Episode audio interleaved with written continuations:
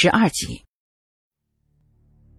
原来，当年黄院长正在乌鲁木齐完成一个科考的项目，就在项目接近尾声的时候，却是突然的接到了上头的指示，让他和几位生物病理学家一起来到这里调查本地突发的一起大规模的感染的事件。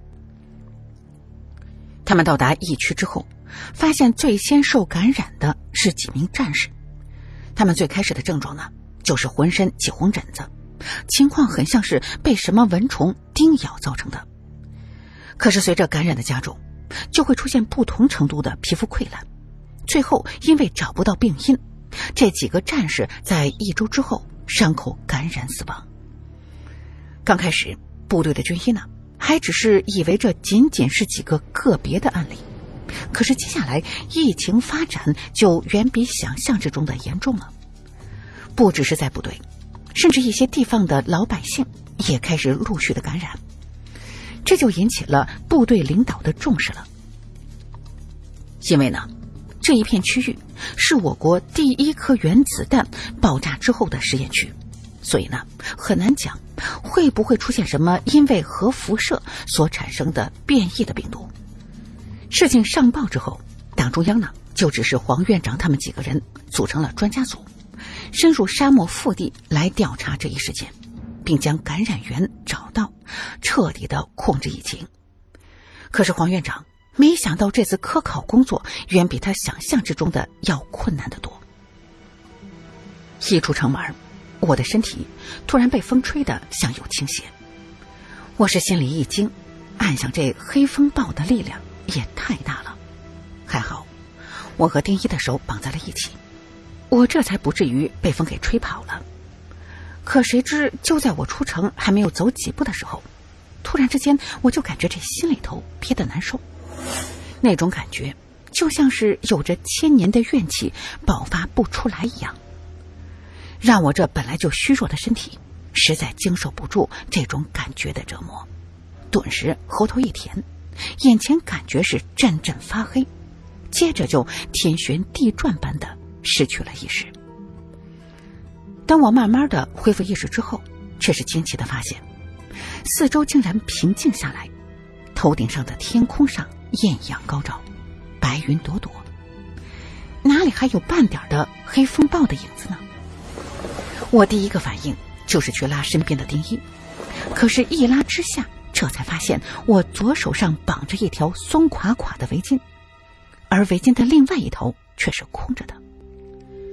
当我发现身边的丁一不见的时候，心里头开始有些害怕。不知道为什么，只要有他在，去什么危险的地方我都可以坦然的面对。可是现在呢，却只剩下我一个人了。丁一，你死哪儿去了？我徒劳的对着空气大叫着。可是呢，却得不到半点的回应。最后只好努力的让自己平静下来，因为人在紧张和恐惧的时候，大脑很难正常的思维。冷静下来之后，我观察着四周的事物，发现和我昏迷前几乎呢没有什么变化。我依然是在古城的大门前，只是呢，我总是感觉哪里有不对劲儿。现在天气非常好，视野可以看得很远。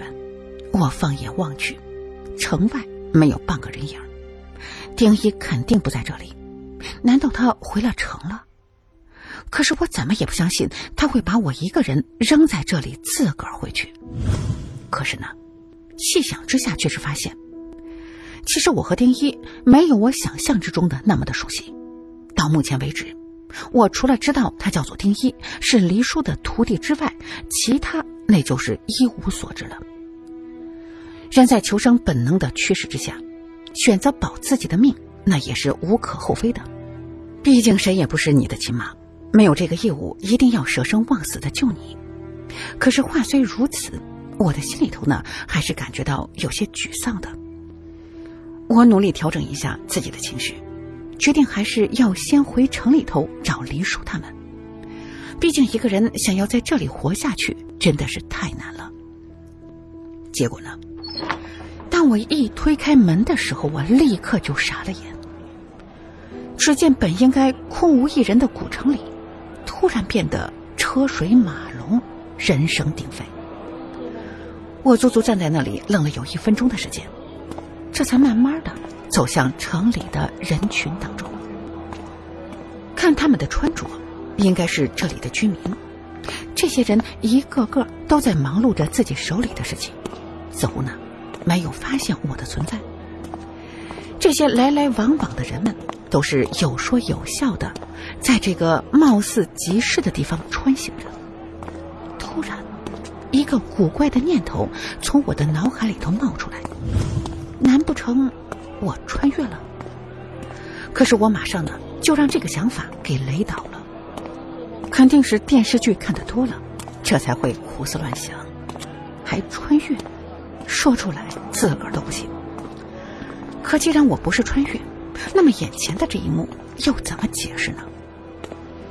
我试着和他们打招呼，可是呢，他们却都是对着我视而不见。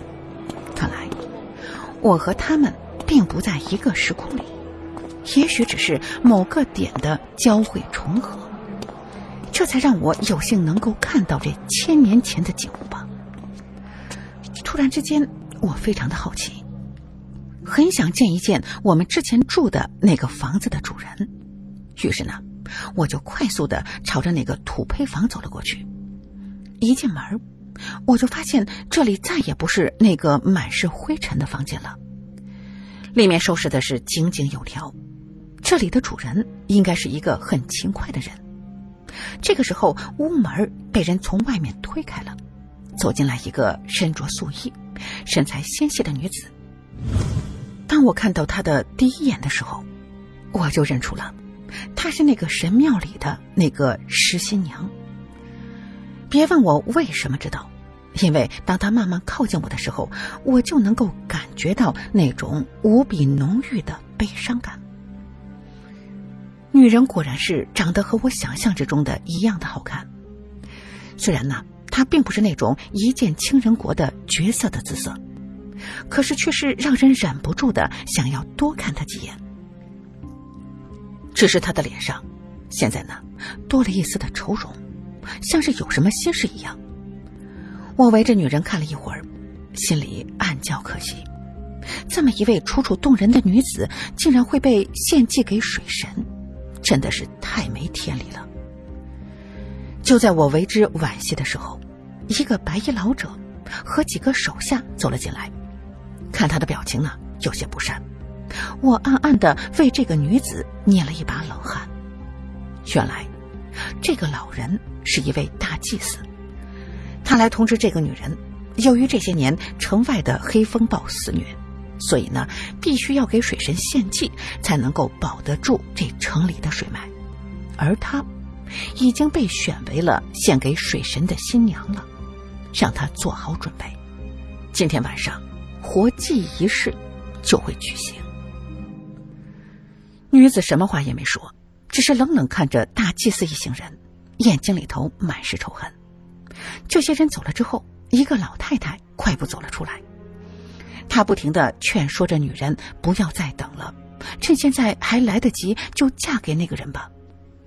原来，这里每次献祭给水神的新娘，都是城里头年满二十岁，却是呢还没有嫁人的女子，而她今年正好二十岁。老太太见女子一直不为所动，急的是直掉眼泪，可还是不停的劝说着女子，希望她能够改变主意。我看了一会儿才明白，原来这个女人叫做雅兰，她本来是城主小儿子的恋人，应该呢早就嫁给少城主的。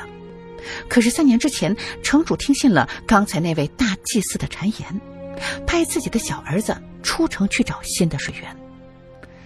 这个少城主在临走之前对雅兰说，让他等他一年，一年之后一定会回城娶她。可是谁知道，少城主出城之后就杳无音讯了。亚兰呢，等了他一年又一年，却一直没有等到这个少城主回来。后来他才知道，原来这一切都是大祭司和城主大儿子的阴谋，是他们设计想要害死城主的这个小儿子。现如今呢，城主的大儿子又想逼亚兰嫁给他，否则就会被当成祭品献给水神。亚兰心知自己的爱人可能已经葬身杀海了，本就无意独活。他虽然没有能力为爱人复仇，可却怎么也不能嫁给害死爱人的仇人。于是他毅然决然同意当水神的新娘。虽然这一切我都看在眼里，却是一点办法都没有。别说是改变历史，就是想碰一碰这个空间的事物都是难的。我现在也只不过是这段历史的见证者罢了。不多时，一群身材壮硕的妇女走了进来，她们呢是来给雅兰换上新娘装的。晚上的祭祀应该非常的隆重。城里的居民都开始陆陆续续向神庙的方向走去了，应该都是去参加祭祀仪式的。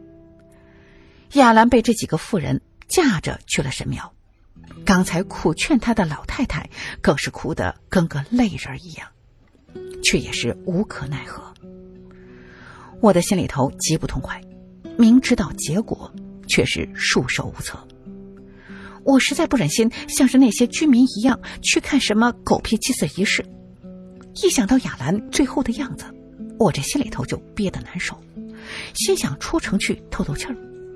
谁知道，我刚一走出城门，就见从远处的天边起了一道的黑线，看来又要刮起黑风暴了。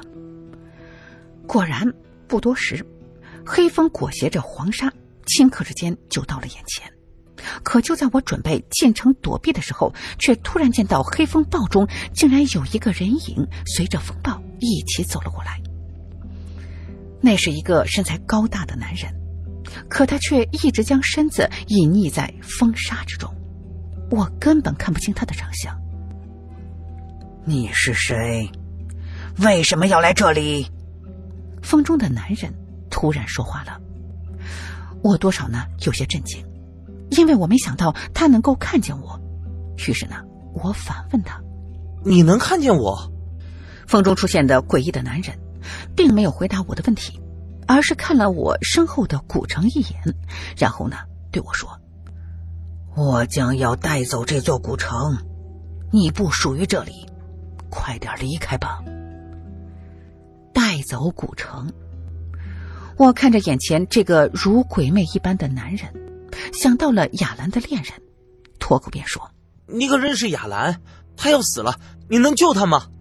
男人神情一滞，满脸的悲伤的说：“我救不了她，更兑现不了之前对她的诺言。